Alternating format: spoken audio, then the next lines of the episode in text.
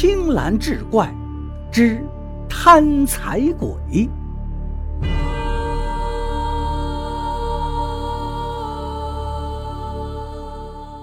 话说黄州城有个刘秀才，生性贪婪，爱财如命。但因他自幼饱读诗书，设馆教学，很有一套传道授业的本领。因此，常有一些富豪人家取他一技之长，请他到家里去做塾师。有一次，城郊一位姓马的员外听说了刘秀才的才学，便派人请他到自己家里，又要来刘秀才的文章阅读。见对仗工整，用词自然，禁不住连声称好，赞不绝口。当下便留下刘秀才在家里常住，调教自己的独生儿子。从那以后，马员外对刘秀才更加是另眼相看。对那些败坏刘秀才品行的流言蜚语，一点不放在心上。过了不久，恰逢邻居有一套新房要出售，马员外就买了下来，让刘秀才居住办学。刘秀才来到新宅子里，四处一看，见楼舍古朴优雅，环境宜人，确实是一个吟诗作对、做学问的好地方，心里非常高兴，当即就叫人。去把行李、茶具、文房四宝搬过来，布置窝房，整理书斋，一直忙到明月高悬，夜半深经，才收拾完毕。刘秀才乘兴又在屋里屋外看了一遍，很觉适意，倦意顿消，抬头看月色皎洁，便在门前逍遥散步。回想起自己这半辈子时运不佳，几次乡试都名落孙山，如今却幸得员外赏识厚待，又不断的资助钱财。虽然不能求取功名，但吃穿用度也是绰绰有余了。想到这些，禁不住得意洋洋。正自感慨，忽见前边树丛里有一道金光忽隐忽现。刘秀才觉得有些奇怪，定睛细看，仍然猜不透那是什么东西，便信步走去，想探个究竟，弄个明白。谁知道那道金光似乎有灵性一样，刘秀才刚一靠近，便倏然远去，在前面是跳跳停停。刘秀才更加惊讶，紧追不止，一直跟到了荒郊一处山洼的地方，那团亮光才停了下来，凝住不动了。刘秀才仔细查看，见那团光亮，原来竟是从一堆枯枝败叶中发出，心里不觉着好笑。管他三七二十一，上前就把那堆枯枝败叶扒开。可是扒开烂叶子之后，他低头一看，可是吓了一跳，原来下面藏着一具棺材，因年代久远，木头已经开始腐朽变黑。刘秀才心中有点害怕，脊背发凉，转身就往回跑。跑没多久，他又突然站住了，心想：这世界上只有金子能够穿透木头，放出光芒。那棺材里莫非装的是金子吗？曾经可是听人说，有人偷窃作案之后，为了藏匿赃物而装扮成出殡的样子，穿着丧服，抬着棺材，假装下葬。后来捕役追查，跟踪而至，发现棺材里并没有死人，原来竟是一棺的金银。刘秀才想起这些典故，心中暗道：眼前的这个棺材，莫不是也属于此类吧？不然那棺材怎么会发光呢？倘若如此，岂不是活该我刘某人发财了？眼下四周无人，我正可以把它拿走啊！刘秀才越想越觉得那里面肯定就是满满一棺材的金银，不禁是欣喜若狂，嘴都笑得合不拢了，忘记了害怕，反身奔跑回去。找了一块石头，叮叮当当敲去棺木上的铁钉，打开棺盖，俯身一看，棺材里赫然横卧一具尸身，面色青紫，腹部膨胀。刘秀才慌忙在棺里寻找，果然在那尸身下压着一锭银子。白灿灿的，估计能有二两多重。刘秀才伸手抓了出来，谁知刚刚抓在手中，那尸体突然一跃而起，伸手就来抢。刘秀才赶紧把那锭银子揣入怀中，转身就跑。尸体一见刘秀才拿着银子跑了，一下子就跳出棺材，跟在后面紧追不舍。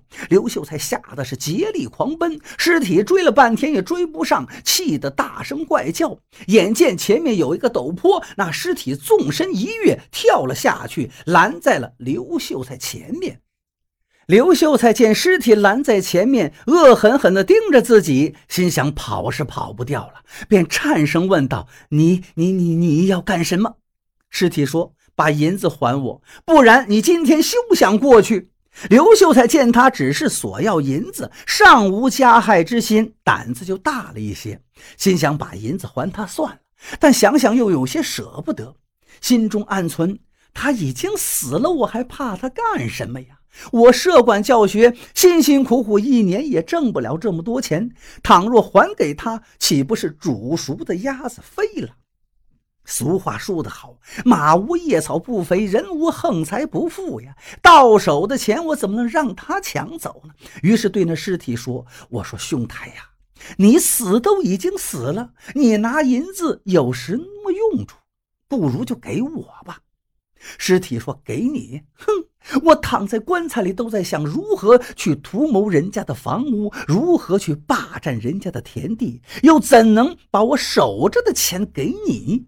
刘秀才说：“你把银子拿到阴间去也不能用，不如这样，你把银子给我，我烧二两冥钱给你，这样对你对我都有些用处。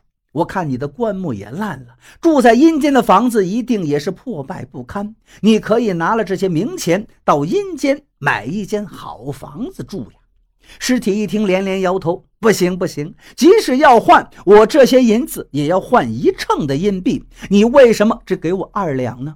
刘秀才心里盘算道：“按当前的市价换一秤银币，这锭银子也就花得精光了，自己一点都没了。这个死鬼真是贪财呀，一毛不拔。”于是他不禁生气道：“你真是个贪财鬼，死了还守着钱，不肯让利一分一毫。”尸体一听是哈哈大笑，我是贪财鬼，那你是什么？刘秀才道：“我也是鬼，我比你还要贪财。对不起，这锭银子我要定了。”说着，趁尸体不备，一下子从他腋下就钻了过去，飞身就跑。尸体见刘秀才跑了，紧紧跟在后面，穷追不舍，一边追还一边喊：“还我银子！”刘秀才假装没听见，也不答话，一口气跑回到屋里，把门拴上。过了一会儿，见外面没动静了，以为那尸体没能追过来，便打开窗户向外偷看。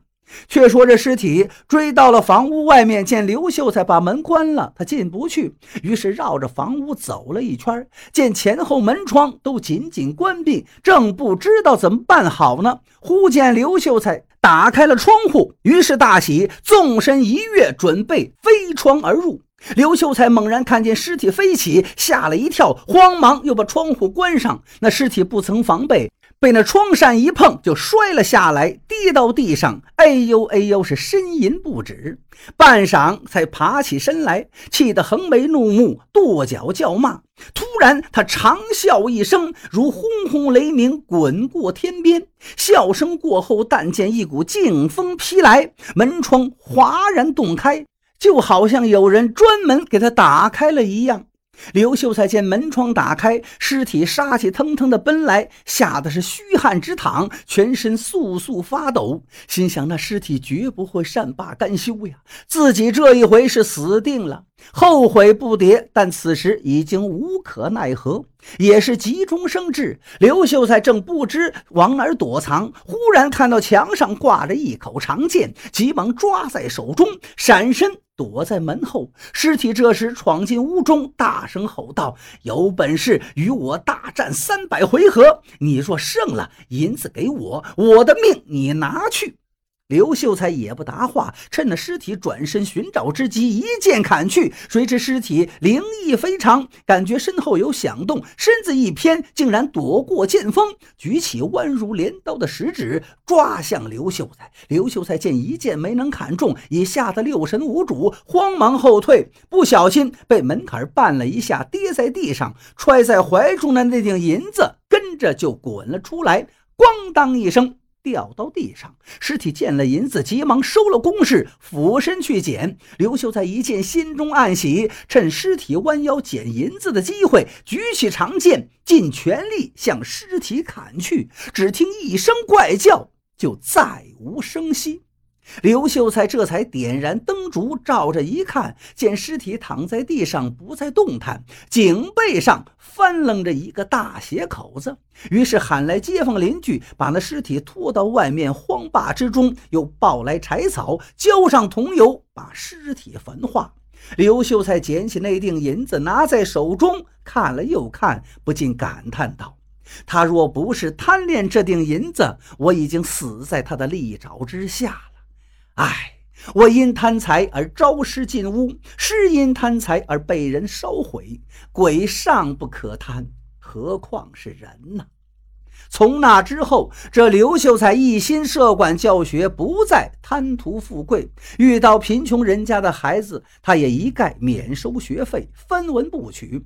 平时也常助人衣被柴米，不管谁家有难，都竭力相助。明朝正德三年，刘秀才经不住马员外的再三劝说，参加了乡试科考。放榜之时，刘某人竟然意外高中举人，而且名列第二，颇受村人称道。各位亲爱的听众朋友，大家好！从今天开始，老刘推出了一个新专辑——城市惊悚中篇小说《电梯惊魂》。内容诡异，情节跌宕，颇有些吓人。感兴趣的朋友，请订阅收听。